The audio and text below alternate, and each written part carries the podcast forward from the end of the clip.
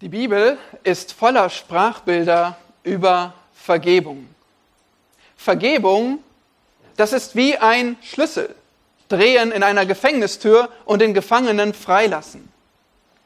Vergebung ist wie ein Richterhammer im Gerichtssaal, den man schlägt und ausruft, nicht schuldig. Vergebung ist wie einen Pfeil so hoch zu schießen, dass er niemals wieder gefunden werden kann. Vergebung ist wie die Verankerungen eines Schiffes zu lösen, sodass es raus auf die offene See fahren kann.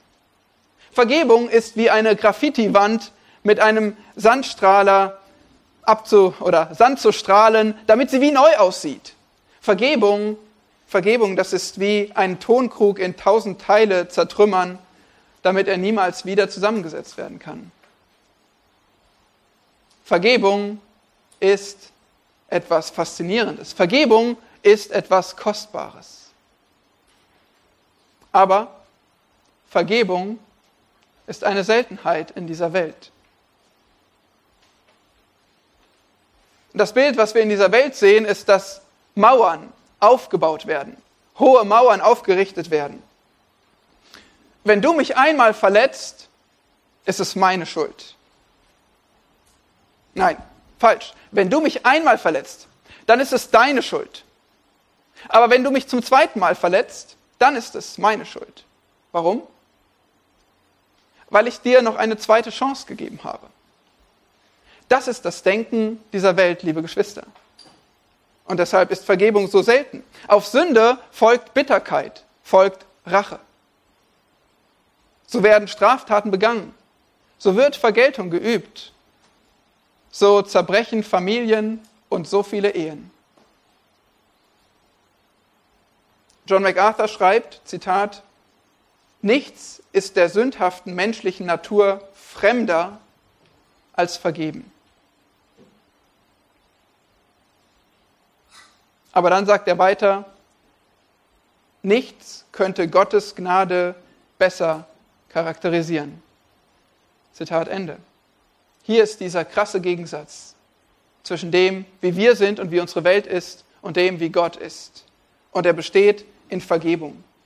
Gott ist der Ursprung von Vergebung. Es ist Gottes tiefstes Wesen, barmherzig und gnädig zu sein.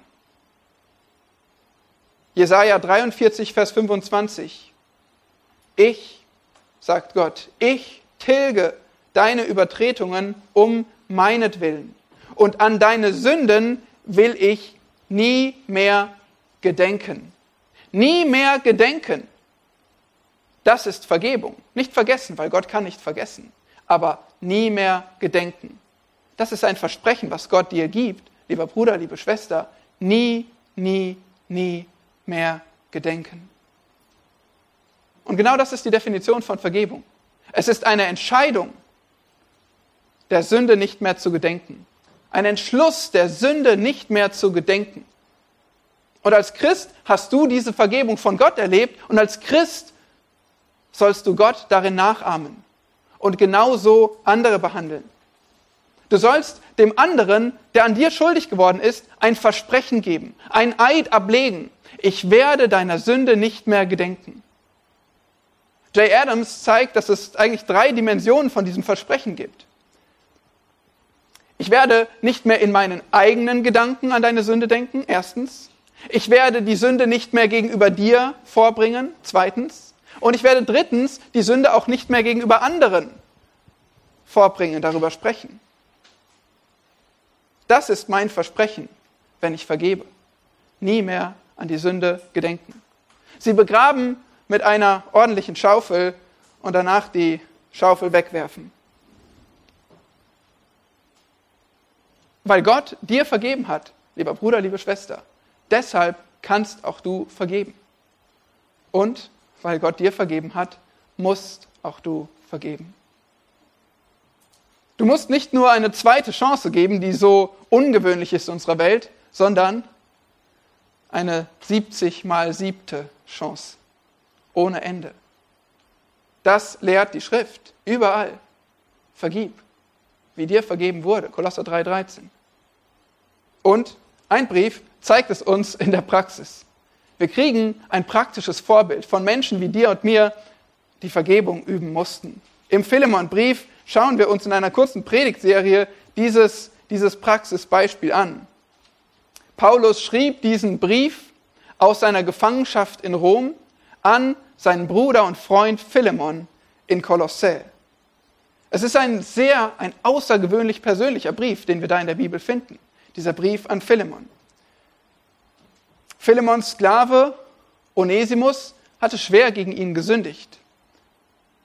Aber er war bei Paulus in Rom gelandet und Paulus hatte ihm das Evangelium weitergeben können und ihn zum Glauben geführt. Und nun war dieser Onesimus ein Christ und Paulus sandte ihn zurück zu Philemon, damit diese beiden sich versöhnten.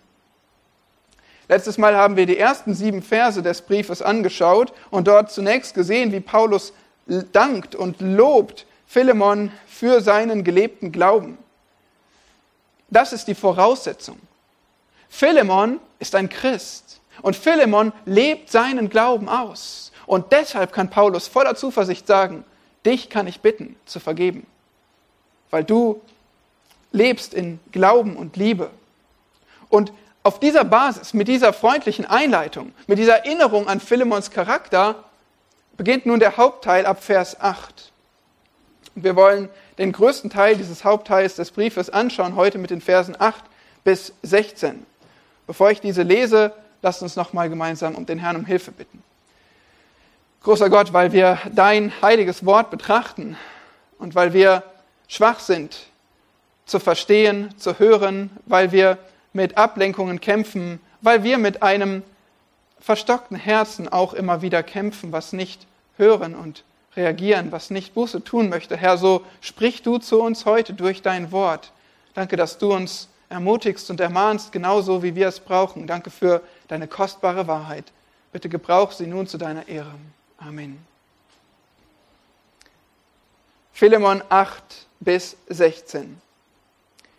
Darum, obwohl ich in Christus volle Freiheit hätte, dir zu gebieten, was sich geziemt, so will ich doch, um der Liebe willen vielmehr eine Bitte aussprechen, in dem Zustand, in dem ich bin, nämlich als der alte Paulus und jetzt auch ein Gefangener Jesu Christi.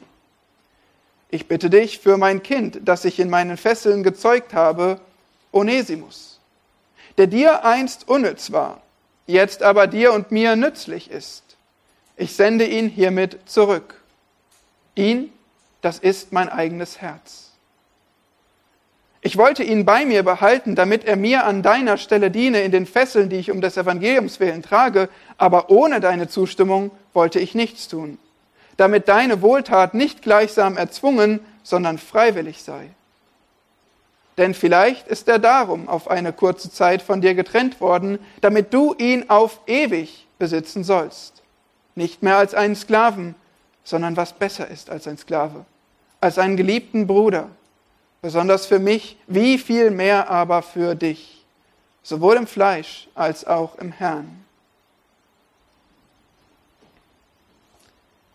Das ist der Predigtext und das ist Paulus Bitte um Vergebung. Wenn auch nicht wortwörtlich, dann doch klar im Sinn. Nimm ihn auf, empfange ihn als deinen Bruder. Warum? Warum diese Bitte um Vergebung? weil Onesimus nun ein neuer Mensch geworden ist. Diese Verse zeugen davon, wie Onesimus Buße getan hatte und vom Herrn verändert wurde. Nun war er neugeboren und nützlich. Aber heute sitzen hier kein Philemon und kein Onesimus, sondern wir sind hier und wir hören auf das Wort Gottes. Auch wir haben schwierige Beziehungen. Auch wir sündigen und brauchen stets biblische Versöhnung. Vielleicht, vielleicht sagst du heute sogar, ich bin persönlich betroffen, weil ich habe eine Beziehung, die sehr belastet ist oder gar zerbrochen ist. Dann hat Gott für dich persönlich ein Wort.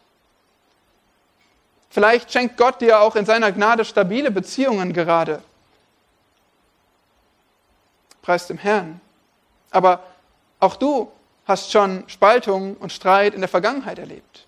Und, so leid es mir tut, das sagen zu müssen, auch den Geistlichsten unter euch ihr werdet auch in Zukunft wieder Spaltung und Streit erleben. Du musst lernen, was es heißt, sich zu versöhnen. Du musst von Gott lernen, was es heißt, Beziehungen biblisch wiederherzustellen. Und das ist, was Gott heute sagt durch diesen Text. Vielleicht zeigt der Heilige Geist dir sogar auf, wo du denkst, dass alles in Ordnung ist in Beziehungen, aber eigentlich nur Gras drüber wächst und man sich aus dem Weg zu gehen gelernt hat. Was auch immer deine Situation ist, Christus möchte deine Beziehungen heilen. Vor allem möchte er, dass wir in seiner Gemeinde Frieden und Einheit fördern. So lerne heute drei Bestandteile biblischer Vergebung, damit deine Beziehungen wiederhergestellt werden. Drei Bestandteile biblischer Vergebung, damit deine Beziehungen wiederhergestellt werden. Und das ist erstens das Bitten, Verse 8 bis 9. Zweitens Buße, Verse 10 bis 12. Und drittens Bereitschaft, Verse 13 bis 16. Wir brauchen Bitten, Buße und Bereitschaft für biblische Vergebung. Wir beginnen den, mit den Versen 8 und 9, wo wir die Bitte um Vergebung sehen. Vers 8, darum, obwohl ich in Christus volle Freiheit hätte, dir zu gebieten, was sich geziemt, so will ich doch um der Liebe willen vielmehr eine Bitte aussprechen. In dem Zustand, in dem ich bin, nämlich als der alte Paulus und jetzt auch ein Gefangener Jesu Christi. Darum, dieses erste Wort hier, das kennt ihr schon, das nimmt den Faden auf. Das bezieht sich auf das Vorangehende. Darum, na, was haben wir gerade gehört? Was haben wir letztes Mal betrachtet? Darum, weil du so ein gottesfürchtiger Mann bist, weil du deinen Glauben lebst, weil die Liebe von dir zu allen Heiligen überall bekannt ist. Darum, aber dieses Darum nimmt Philemon auch in die Pflicht. Es sagt, Philemon, jeder weiß, wie sehr du liebst. Alle Heiligen, keiner ausgenommen. Also pass gut auf, wenn ich dich jetzt bitte, einen Menschen zu lieben, du weißt, was du zu tun hast. Darum. Und dann sagt Paulus etwas Interessantes. Obwohl ich in Christus volle Freiheit hätte, dir zu gebieten, was sich geziemt. Warum hätte Paulus Freiheit oder Freimütigkeit, Offenheit zu gebieten? Welche Beziehung hatte er zu Philemon, wenn er ihm hier schreibt? Nun, Paulus ist Apostel Jesu Christi. Er ist berufen zu einem besonderen Amt. Und er hatte das Recht und manchmal musste er mit Strenge und Bestimmtheit auftreten gegenüber den Gemeinden Gottes. Aber hier wählt er eine andere Art zu reden. Er möchte vielmehr eine Bitte aussprechen. Nicht gebieten, sondern bitten. Was ist der Unterschied? Die Bitte beruft sich nicht auf Autorität. Die Bitte, die kann ausgeschlagen werden. Die Bitte ist demütig vorgetragen. Sie macht sich klein. Die Bitte spricht von unten herauf und nicht von oben herab.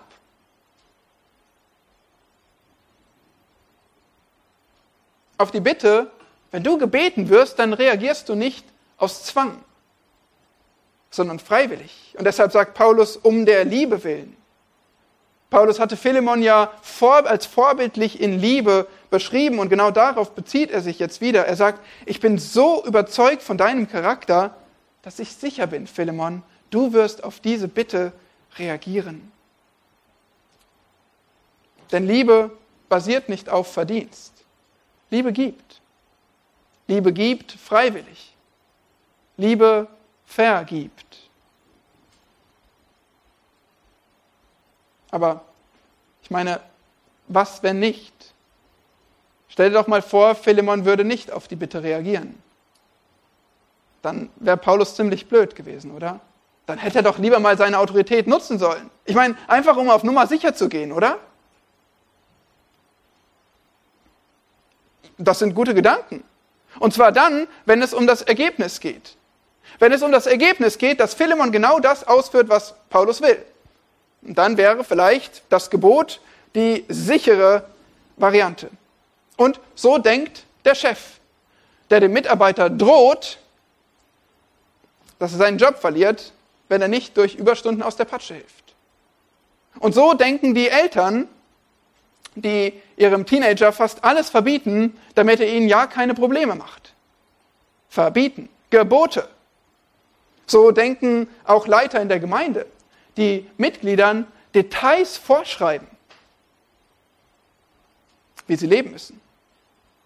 Aber das ist nicht Gottes Absicht für Christen. Ich denke, wir sehen das hier beispielhaft in diesem Text. Was ist nochmal das höchste Ziel für uns? Das haben wir letztes Mal besprochen. Was ist das höchste Ziel für dich als Christ in deinem Leben? Christus Ähnlichkeit. Du sollst werden wie der Herr.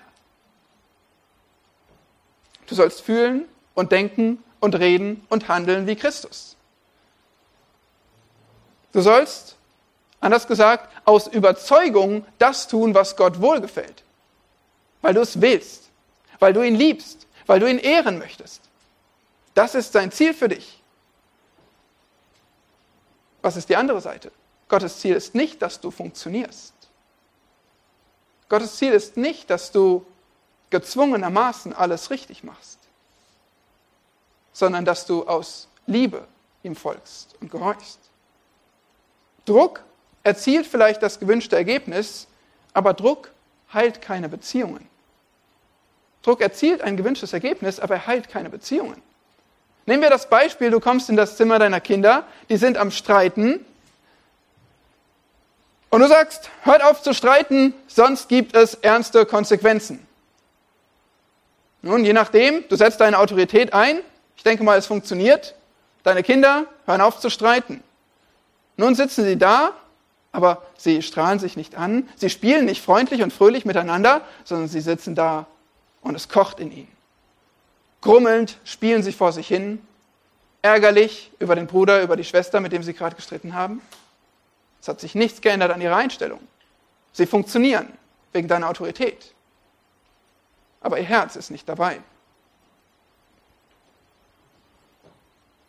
Ist das Gottes Ziel für seine Gemeinde? Dass wir Gottesdienst spielen, aber in unseren Herzen grummeln?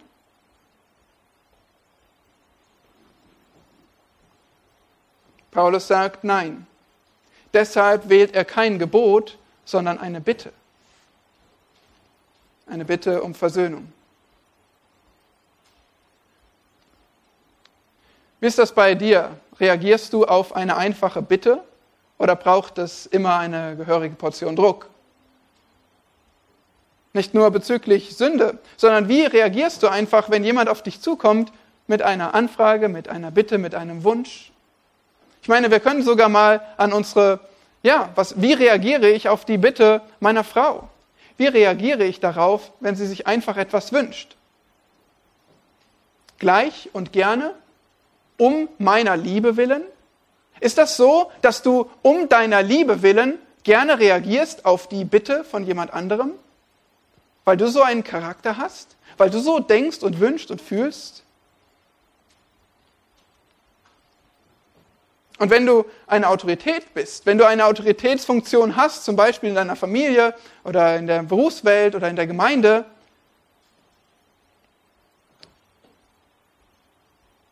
dann lass uns lernen, hier von diesem Beispiel von Paulus, wann immer möglich, gebrauche nicht deine Autorität, sondern gebrauche die Bitte. Fordere nicht auf der Basis von Macht, sondern bitte auf Basis von Liebe. Fordere nicht auf der Basis von Macht, sondern bitte auf Basis von Liebe. Weil das ist, worauf Christen reagieren sollen und worauf Christen reagieren werden. So lehrt uns Paulus ganz praktisch, was Gottes Ziel ist. Er möchte, dass Philemon und Onesimus sich versöhnen. Aber ganz so einfach ist das nicht. Versetzt euch mal jetzt in Philemon hinein. Philemon war in einer zerbrochenen Beziehung. Onesimus war sein Sklave und er hatte ihn einfach verlassen. Er hatte ihm großen Schaden zugefügt, mindestens durch seine Abwesenheit und sein dienen. Vielleicht hatte er sogar zusätzlich gestohlen und Philemon anderen Schaden zugefügt. Philemon blieb tief enttäuscht zurück, verletzt, verärgert, traurig, enttäuscht. Und nun steht Onesimus wieder vor der Tür. Nach langer Zeit, ohne Vorankündigung, plötzlich steht er da. Wie würdest du als Philemon diesem Onesimus in die Augen sehen? Wie würdest du ihn begegnen? Wie würdest du ihn begrüßen? Wenn du mal eine tiefe Verletzung erlebt hast, und ich bin sicher, das hast du, dann kannst du nachfühlen. Wie begegnest du der Person, die dich so verletzt hat? Paulus ist nicht weltfremd. Und deshalb schreibt er diesen Brief. Deshalb gibt er eine ganze Reihe von Gründen, die es Philemon helfen sollen, nachzudenken, geistlich zu denken, seine Situation einzuordnen, Gottes Perspektive einzunehmen und dann richtig zu reagieren. Und er beginnt mit hier in Vers 9 mit den ersten Gründen, wenn er von sich selbst spricht. Paulus lebt eine eigene demütige Haltung vor. Wir haben das bereits gesehen, dass Paulus sich nicht als Apostel vorstellt. Aber hier schaut mal in Vers 9. Da sagt er, ich schreibe dir als der alte Paulus und jetzt auch ein Gefangener Jesu Christi. Das ist mal ein pompöser Auftritt, oder? Oder nicht? Paulus, der Alte, war wahrscheinlich circa 60 Jahre damals schon ein ganz schön stolzes Alter. Allgemein sollte man natürlich das Alter ehren, und zwar damals wie heute. Aber insbesondere ein Paulus hatte so viel erlebt, so viel erlitten. Manche sagen, man könnte fünf Lebenszeiten in Paulus 60 Jahre reinpacken, so viel wie dieser Mann durchgemacht hat. Der alte Paulus, der schreibt hier. Und Philemon sollte Paulus deshalb respektieren. Zusätzlich benennt er sich als der Gefangene, wie wir schon in Vers 1 gesehen haben, so stellt er sich vor, ein Gefangener Christi Jesu. Später in Vers 10 spricht er von seinen Fesseln, Vers 13 wieder von seinen Fesseln. Paulus betont, ich schreibe dir als ein alter Mann und als ein Gefangener. Kein Ehrentitel, keine Autorität, aber ein geliebter Mitarbeiter, wie Philemon genannt wird. Einer, der im Herzen verbunden ist, der gemeinsam mit Paulus Christus dient und Paulus gerade für seinen Einsatz, für seine Reife, für sein Leben, für seinen Dienst, für seine Hingabe, für seine Gefangenschaft um Jesu Christi willen schätzt. Darauf würde ein Philemon reagieren. Auf Paulus demütiges Vorbild. Philemon sollte verstehen, so wie es Paulus eine Menge kostete, Christus nachzufolgen, so kostet es auch mich etwas. Zum Beispiel durch Vergebung. Und ich möchte das Vorbild des Paulus umsetzen.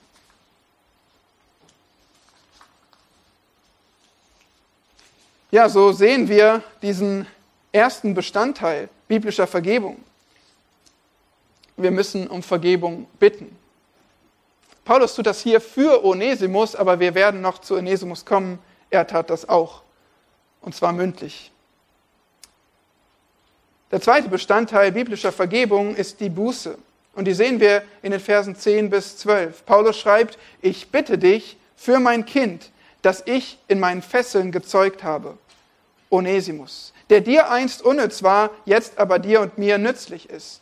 Ich sende ihn hiermit zurück. Ihn, das ist mein eigenes Herz. Hier bei Vers 12 ähm, siehst du vielleicht, wenn du in der Schlachter folgst, dass da ein etwas anderer Text steht. Die Schlachter fügt hier vermutlich zu Unrecht nochmal dieses Nimm ihn auf ein. Das finden wir später in Vers 17 im Text. Und hier passt es auch ganz gut rein, aber vermutlich ist es nicht original hier. Deswegen ist es besser, hier der Elberfelder zum Beispiel zu folgen, die sagt, ihn, das ist mein eigenes Herz. Aber hier in diesem Abschnitt sehen wir, jetzt ist Paulus an dem Punkt, mit all der Vorrede, jetzt lässt er die Bombe platzen. Onesimus. Um ihn geht es. Nein, nicht ich, Paulus, habe gegen dich gesündigt, Philemon, sondern ich bitte stellvertretend als Fürsprecher für Onesimus. Wir haben schon angesprochen, wer das war. Dieser Onesimus, ein Sklave. Wir haben auch schon ein bisschen über Sklaverei gesprochen in den vergangenen Wochen. Ihr findet das immer wieder in der Schrift, aber natürlich ist es hier wichtig zum Verständnis dieses Briefes und dieser Personen, was es mit der Sklaverei auf sich hatte. Die war damals im Römischen Reich des ersten Jahrhunderts weit verbreitet. Man geht davon aus, dass bis zu ein Drittel, jeder dritte Mensch im Römischen Reich ein Sklave war. Weit verbreitet. Die meisten von ihnen waren nicht gefangen genommen worden, sondern hineingeboren in die Sklaverei. Über Generationen waren sie einfach Haussklaven. Sklaven damals waren nicht einfach Arbeitnehmer wie heute, sondern sie waren Besitz, wie ein menschliches Werkzeug. Sie gehörten ihrem Besitzer, ihrem Herrn. Sie mussten tun, was immer er will. Und das konnte schlimm ausgehen, weil der Herr konnte sich grausam verhalten. Er konnte mit dem Sklaven machen, was er will. Aber wir sollten trotzdem nicht ein zu negatives Bild von der Sklaverei damals haben. Denn der Herr hatte natürlich ein Interesse daran, dass, der, dass es dem Sklaven gut geht, dass er produktiv für ihn ist, dass sein Haushalt funktionierte. Und wir können davon ausgehen, dass es bei einem guten Herrn den Sklaven sogar besser ging als freien Leuten, die aber arm waren. Vielleicht obdachlos, ihren Job verloren, hungern mussten, aber ein Sklave, der wurde versorgt von seinem Herrn. Der war Teil des Haushalts und gehörte dazu. Und wir können sehr sicher sein, dass es Onesimus gut ging weil er hatte einen solchen Herrn, der voller Liebe war. Ich bin sicher, Onesimus hatte es gut als Sklave.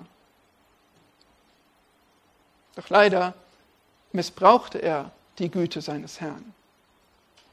Was lest ihr in Vers 11? Der dir einst unnütz war. Er hatte Philemon sogar Schaden zugefügt, wie wir später in Vers 18 sehen. Er war Philemon schuldig gegenüber geworden, hatte ihn vermutlich bestohlen, war mindestens weggelaufen bis nach Rom. Und die Sünde war schwerwiegend, weil sonst hätte Paulus nicht einen solchen Brief an Philemon geschrieben, der die Vergebung, die Versöhnung so sehr betont und darum bittet. Aber Onesimus, dieser Sklave, hatte Paulus in Rom getroffen. Nun, wir wissen nicht genau Bescheid über die Umstände. Es könnte ganz bewusst geschehen sein. Ich meine, Philemon kannte Paulus, hatten ihn wahrscheinlich in Ephesus kennengelernt, schon seit vielen Jahren waren sie bekannt. Gut möglich, dass sogar Onesimus Paulus dort kennengelernt hatte oder mindestens im Haus des Philemon, wo sich auch die Gemeinde versammelte, verbunden war mit Paulus. Wir können sicher sein, dass Onesimus wusste, wer Paulus war. Vielleicht hatte Onesimus als Sklave einen Konflikt mit seinem Herrn Philemon und wusste sich nicht anders zu helfen, als Rat, Hilfe zu suchen. Wie lösen wir den Konflikt? Oder wie kann ich mit meiner Schuld fertig werden? Ich sitze hier in Rom, bin weggelaufen, ich bin verzweifelt. Soll ich mir das Leben nehmen? Paulus, vielleicht hast du noch einen Rat. Möglich, dass es so gelaufen ist. Aber auch möglich, dass Onesimus einfach nur unterzutauchen versucht in dieser großen Stadt Rom und dass Epaphras aus Kolossä, der bei Paulus war, oder auch Tychicus, dass sie ihn erkannten, dass sie ihn fanden. Du denkst, in einer Stadt mit so vielen Einwohnern, unmöglich? Nein, nicht unmöglich. Für Gott. Er schenkt Begegnungen in seiner Vorsehung. Vielleicht geriet Onesimus auf diese Weise zu Paulus. Wie auch immer, es diente ihm zum Heil Paulus nennt ihn mein Kind, in meinen Fesseln gezeugt. Es geht hier natürlich um die geistliche Geburt. Onesimus wurde von neuem geboren. Er lebte die Wiedergeburt. Er wurde ein Christ. Er glaubte. Gott schenkte ihm neues Leben durch sein Wort, durch das Evangelium und mit Hilfe der Hebamme oder des Geburtshelfers Paulus. Diese Umkehr im Leben des Onesimus, die war echt. Das zeigt dieser Brief. Das zeigt Paulus zum Beispiel auch durch das Wortspiel in Vers 11. Onesimus war ein typischer Name für einen Sklaven. Er bedeutet nützlich. Onesimus bedeutet nützlich. Und jetzt lest mal Vers 11. Nützlich, der dir einst unnütz war, jetzt aber dir und mir nützlich ist. Eine Veränderung hatte stattgefunden. Und Vers 13 bis 16, wie wir gleich sehen werden, zeigt sogar, Onesimus hat Paulus gedient, war ihm wertvoll. Er hatte sich bereits bewährt im Dienst. Dieser Mann war verändert. Und Paulus lernte ihn so sehr schätzen. Vers 12, ihn, das ist mein eigenes Herz. Hier ist wieder dieses eher selten verwendete Wort für das Innere, für die Eingeweide, für den tiefsten Sitz der Gefühle im damaligen Verständnis. Paulus sagt, er ist mir so kostbar, ich liebe Onesimus. Und das, obwohl er jung war und Paulus alt, obwohl er wahrscheinlich nicht gebildet war und Paulus gebildet, obwohl Paulus ein Jude war und Onesimus ein Heide, obwohl Paulus sich nichts zu Schulden kommen ließ und Onesimus geflohen und gestohlen und sonst was hatte. Aber in Christus waren sie tief verbunden und Paulus liebte Onesimus. Für uns ist dieses Beispiel hilfreich, weil wir sehen in Onesimus jemanden, der wirklich Buße getan hat, der es ernst meinte mit seiner Umkehr von seiner Sünde. Buße, das heißt Umkehr. Er lief vorher in eine Richtung, und zwar nach Rom, bildlich, und er kehrte um und er kehrte zurück. Und er brachte ins Reine, was auch immer er dafür tun konnte. Er hatte vorher ohne Gott gelebt und er hatte sich zu Christus bekehrt, wurde Gottes Kind. Onesimus war vorher vielleicht ungehorsam gewesen, faul, zumindest untreu und unnütz, aber jetzt war er gehorsam geworden, nützlich, ein wertvoller Diener, für Paulus sogar. Und wie schon angedeutet, wir können sicher sein, Onesimus selbst suchte Vergebung. Ja, wir wissen, dass Paulus diesen Brief für ihn schreibt. Und vielleicht hast du da schon mal gestutzt und gedacht, was ist denn das für eine Bitte um Vergebung, wenn Paulus für Onesimus schreibt? Nun, Paulus schreibt, weil es so ein wichtiges Thema ist und weil wahrscheinlich so etwas Großes vorgefallen ist. Aber Onesimus selbst reiste dahin. Paulus sagt, ich sende ihn hiermit zurück. Onesimus stand vor Philemon und er bat ganz gewiss um Vergebung für seine Sünde. Beachte, dass der Herr eines Sklaven mit ihm tun konnte, was er will. Und umso mehr, wenn dieser Sklave weggelaufen war. Nicht wenige Sklaven mussten dafür sterben. Sie wurden mindestens verprügelt oder gebrandmarkt und einige umgebracht für so ein schweres Vergehen. Nun, Onesimus war ein Sklave und Philemon war sein Herr. Er reiste zurück zu seinem Herrn mit seiner großen Schuld im Gepäck. Das erfordert etwas Mut, würde ich sagen. Oder etwas Überzeugung, dass das das Richtige zu tun ist. Nun, wir können sicher sein, dass Philemon Onesimus nicht so behandelt hat. Und trotzdem, Paulus entschiedenes Eintreten für Onesimus und Onesimus zurückreisen zu seinem Herrn Philemon, nach allem, was vorgefallen war, zeigt eindeutig, dieser Mann hatte Buße getan. Wie lautet deine Bekehrungsgeschichte? Wie hast du dich bekehrt?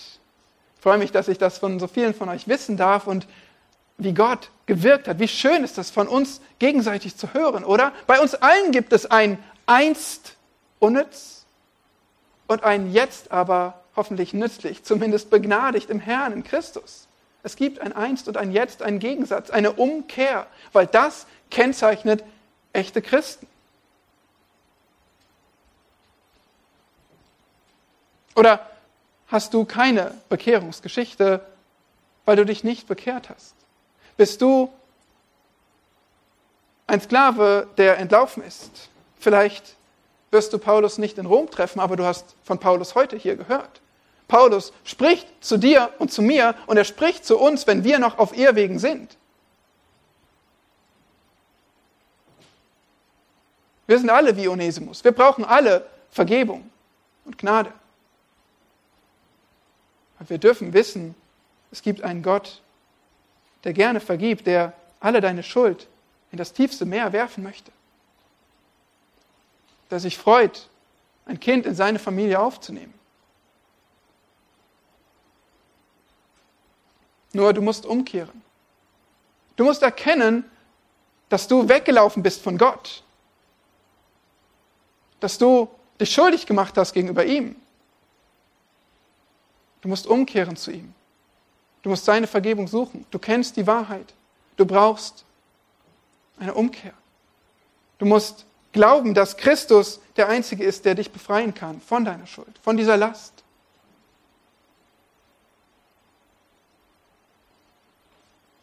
Heute ist Gnade, Gnadenzeit, ein Tag der Gnade, wo Gott vergeben möchte und wo er dir vergibt, wenn du umkehrst. Wie schön ist es, in Gottes Familie aufgenommen zu werden und diese Vergebung zu erleben von Gott, aber auch untereinander. Und wir sehen hier drei Bestandteile biblischer Vergebung. Das ist das Bitten, das ist die Buße, das Bereuen und drittens der Verletzte, der an dem gesündigt wurde, der braucht Bereitschaft. Bereitschaft zu vergeben. Paulus zeigt, wie wertvoll, wie kostbar ihm Onesimus ist. Aber er lehrt zugleich eine weitere Lektion in diesem Text, nämlich man kann, man kann Vergebung nicht erzwingen und man kann sie auch nicht überspringen. Sie muss ausgeübt werden. Vergebung ist nötig und dafür braucht es die Bereitschaft des, dessen, der vergeben muss. Auch uns täte heute etwas mehr Bereitschaft gut, aber die sind alle im Urlaub. Aber lasst uns Bereitschaft lernen zu vergeben. Vers 13. Ich wollte ihn bei mir behalten, damit er mir an deiner Stelle diene in den Fesseln, die ich um des Evangeliums willen trage. Wie gesagt, Onesimus hatte Paulus schon im Dienst unterstützt. Wir wissen nicht genau wie. Vielleicht konnte er ihn im evangelistischen Anliegen aus der Gefangenschaft hinaus helfen. Vielleicht hat er ihm in praktischen Diensten Unterstützung geschenkt im Gefängnis. Paulus konnte immer Mitarbeiter gebrauchen. Und wir lesen von so vielen Namen, auch hier wieder im Philemonbrief am Ende, so viele Leute, die Paulus im Dienst unterstützt haben. Onesimus war mittlerweile einer von ihnen.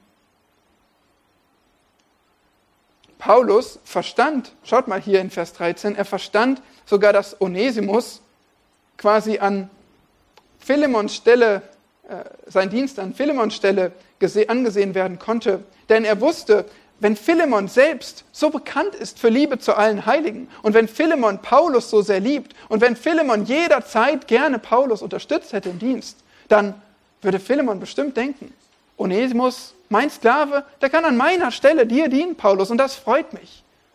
Diesen Gedanken gibt Paulus hier weiter. Und doch beginnt er mit, ich wollte, ich wollte ihn behalten und leitet damit ein, ich habe es nicht getan. Ich habe ihn zurückgeschickt zu dir, Philemon, weil ich, ich konnte es nicht selbst entscheiden. Ich könnte nicht entscheiden, dass Onesimus hier bei mir bleibt und mir weiter dient, auch wenn er so hilfreich für mich ist, weil es ist dein Sklave.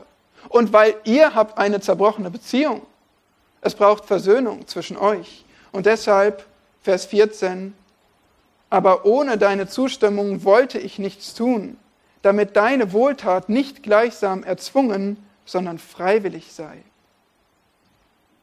Paulus war überzeugt, dass Philemon eine Wohltat tun würde, etwas Gutes, Freundlichkeit zu erweisen und Onesimus zu vergeben und ihn sogar als Sklave zu entlassen und Paulus zum Dienst zu senden. Ja, Paulus zweifelte nicht an, dass Philemon gerne sowas täte, aber er konnte es nicht voraussetzen.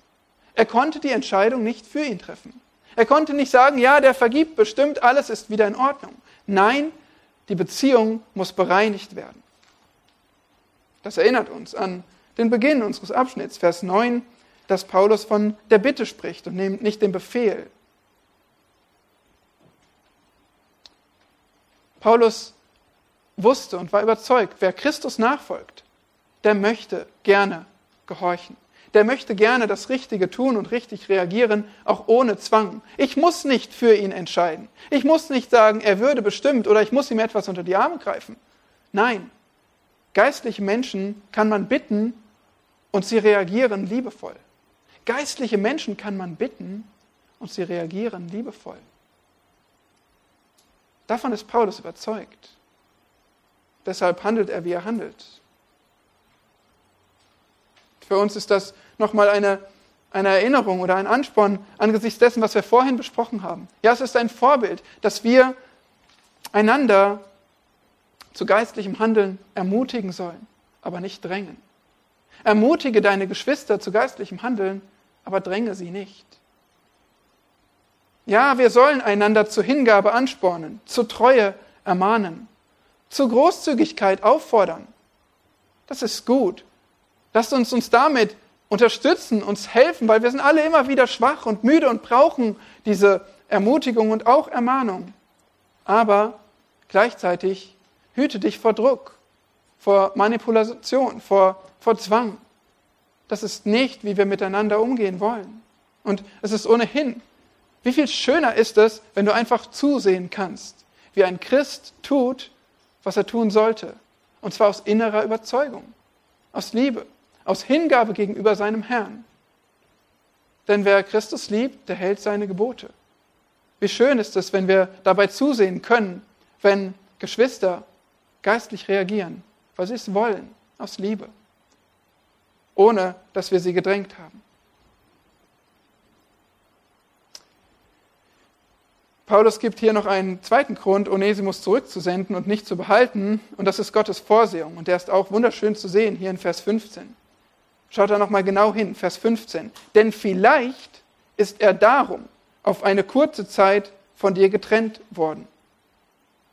Es ist interessant, dass Paulus hier vorsichtig spricht, vielleicht.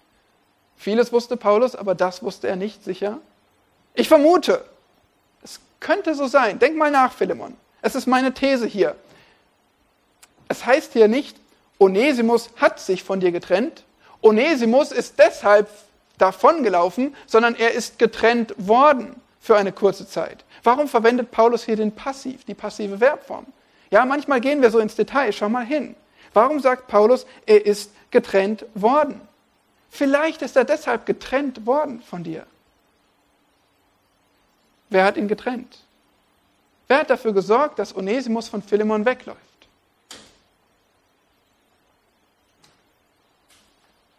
Gott? Nun, Onesimus war dafür verantwortlich. Er traf eine Entscheidung. Er lief davon. Er sagte, ich will nicht mehr hier. Ich will nicht gehorchen. Ich will dich bestehlen oder was auch immer. Ich laufe davon. Onesimus war verantwortlich. Es war seine Sünde. Keine Frage. Aber Paulus sagt hier wahrscheinlich, Philemon, du hast die Situation wahrscheinlich bisher so bewertet, frustriert und bitter, enttäuscht, weil Onesimus sich verhalten hat, wie er sich verhalten hat. Und du hast recht, Onesimus trägt seine Verantwortung für seine Schuld. Aber nun nimm mal Gottes Perspektive ein. Nun nimm doch mal die Perspektive eines allmächtigen und allzeit gütigen Gottes ein. Der hatte ja alles stets unter Kontrolle. Der hat ja zugesehen und zugelassen, wie Onesimus davonlief der hatte damit einen Plan. Der wurde nicht überrumpelt, der wollte das ganz genau so haben. Und was ist daraus entstanden? Ist nicht Onesimus zum Glauben gekommen, nachdem er dir davongelaufen ist? Ist nicht das dein Anliegen, dass jemand gerettet wird von seiner ewigen Schuld vor Gott? Philemon, ist es nicht das dein Anliegen? Wir denken an Josef, wie er seinen Brüdern in Ägypten sagte, ihr gedachtet mir zwar Böses zu tun, aber Gott gedachte es gut zu machen. Wir denken daran, wie Paulus selbst schrieb in Römer 8, wir wissen, dass Gott denen, dass denen, die Gott lieben, alle Dinge zum Besten dienen. Denen, die nach dem Vorsatz berufen sind. Wir vermuten, dass Gott alle Dinge zum Besten dienen lässt. Oder wir hoffen es, wir wünschen es uns. Es wäre so schön, wenn alle Dinge zum Besten dienen. Wir wissen, wir wissen, Philemon, dass alle Dinge denen, die Gott lieben, zum Besten dienen. Hat das was vielleicht mit dir zu tun? Wenn auch du manche Wege, manche Geschehnisse, manche Situationen nicht verstehen kannst, vielleicht frustriert bist, enttäuscht bist, verletzt bist über Sünde,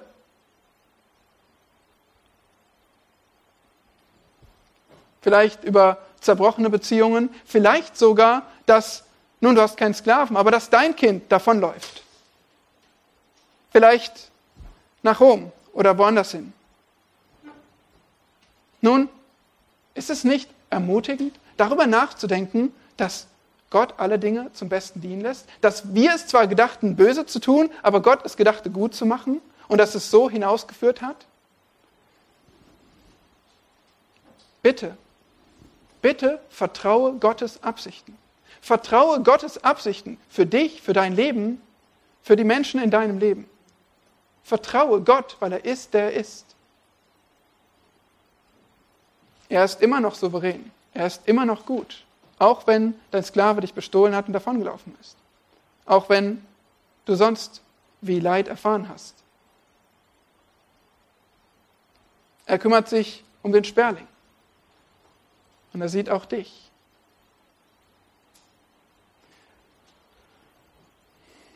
Sicherlich hatte Philemon schon bei Sicherlich hatte Onesimus schon bei Philemon das Evangelium gehört, oder? Was würdest du erwarten von jemandem wie Philemon, der gläubig ist, der überall bekannt ist für seinen gelebten Glauben, der eine Gemeinde in seinem Haus hat, die sich Woche für Woche, vielleicht Tag für Tag dort versammelt? Glaubst du, dass Onesimus das Evangelium schon kannte? Glaubst du, dass Philemon ein Anliegen hatte, Onesimus das Evangelium weiterzugeben? Aber schau, was Gott macht. Dort wurde Onesimus nicht gerettet, sondern in Rom nachdem er 2000 Kilometer weggelaufen ist von zu Hause. Nun, das ist kein Versprechen, dass es immer genau so laufen muss, aber es ist ein eindeutiger Ausdruck davon, wie Gott seine Geschichte schreibt und wie er Dinge zusammenführt in guter Weise und wie wir ihm vertrauen können und müssen. Und so endet Vers 15 und 16 mit einer Reihe von Gegensätzen. Erstens, eine kurze Zeit getrennt, nämlich als er weggelaufen war aber kurze Zeit getrennt, damit du ihn vielleicht auf ewig besitzen sollst. Wenn nun Onesimus ein bekehrter, treuer, nützlicher Sklave geworden ist, wie viel Freude würde Philemon an ihm haben? Lebenslang, nichts mehr zu befürchten. Vielleicht war das Gottes Plan und wenn das Philemons Entscheidung sein sollte, würde Onesimus ihm lebenslang als treuer Sklave dienen. Das zeigt uns übrigens auch, Paulus schreibt den Brief nicht, um die Sklaverei auszurotten, diese böse Sklaverei und die Gesellschaft zu revolutionieren, seine Reform durchzusetzen. Nein, Paulus hatte ein anderes Anliegen. Freiheit für Sklaven war ihm nicht so wichtig wie Versöhnung für Christen. Freiheit war ihm nicht so wichtig wie Versöhnung. Das ist sein Anliegen in diesem Brief. Und das heißt andererseits nicht, dass die Bibel Sklaverei gut heißt. Das heißt nicht, dass die Bibel sagt, dass Gott sagt, Sklaverei ist das Ideal. Überhaupt nicht. Wir werden das gleich noch sehen. Aber die Bibel akzeptiert Sklaverei als ein Teil einer sündigen Gesellschaft. Und die Bibel zeigt uns auf, dass wir nicht all unsere Kraft in die Reform der Gesellschaft stecken sollen, sondern in das Leben als Christ, in die Verkündigung des Evangeliums. Wir sind nicht hier, um zu rebellieren, sondern um zu evangelisieren.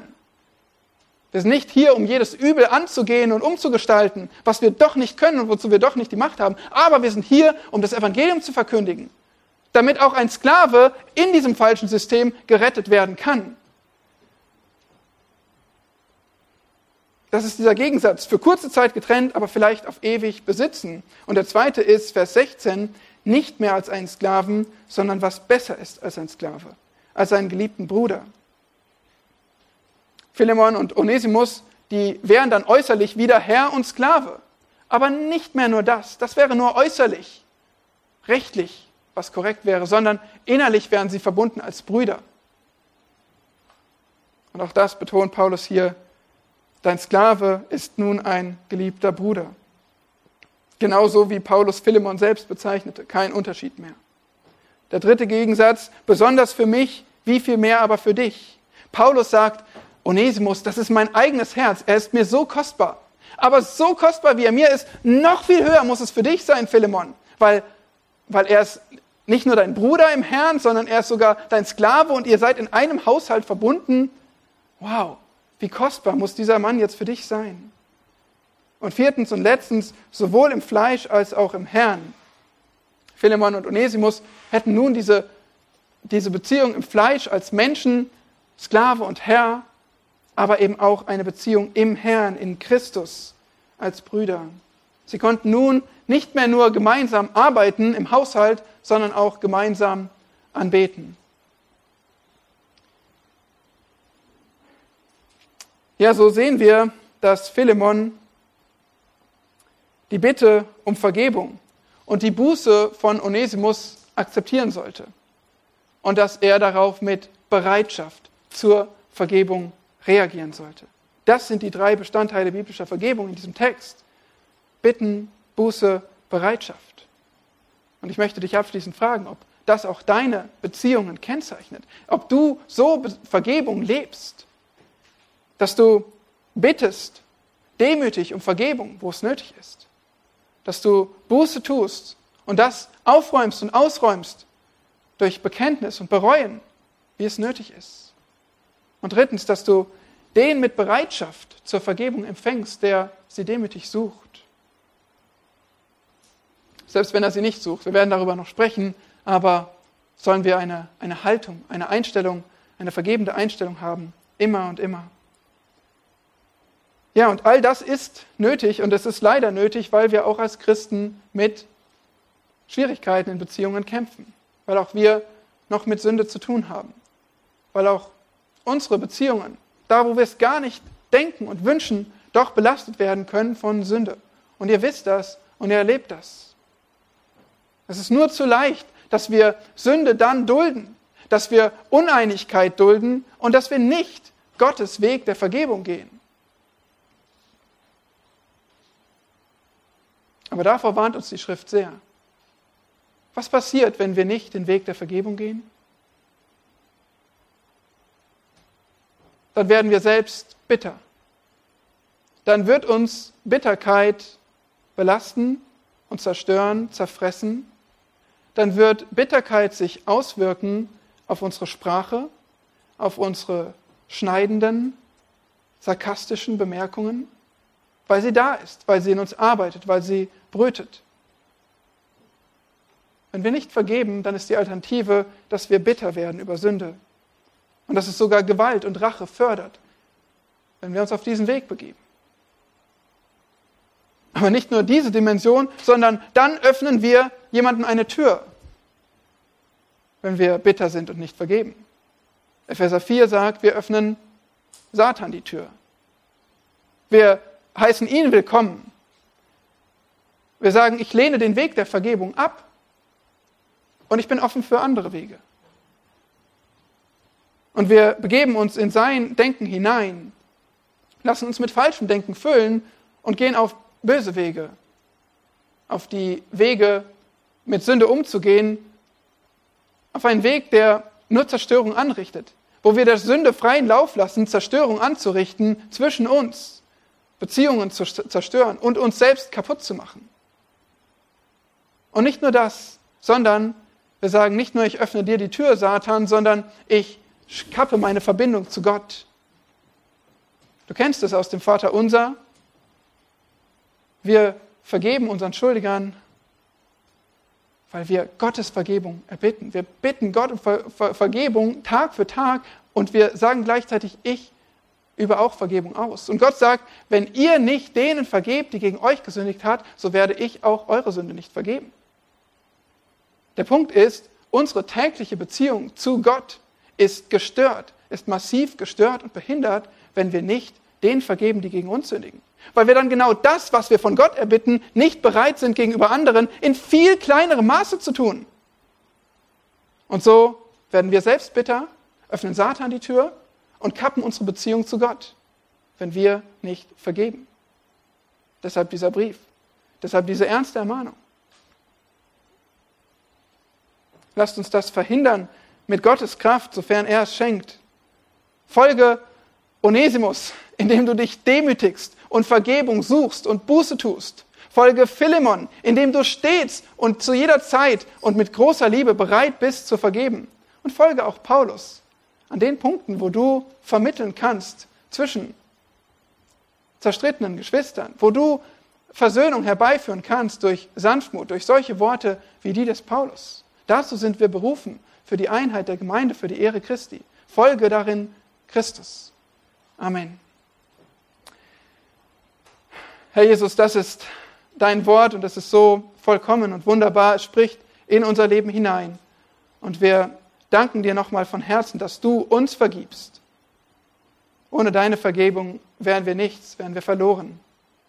Aber hab auch Dank, dass du uns bereit machst, anderen zu vergeben, dass du unser Leben und Denken erneuerst, dass du uns Freiheit gibst, Sünde auszuräumen und nicht dadurch zerstört zu werden. O oh Herr, bitte hilf uns, weil es ist schwierig und wir sind schwach. Bitte wirke in uns deine Frucht, sodass wir einander lieben und vergeben und Einheit untereinander haben zu deiner Ehre. Amen.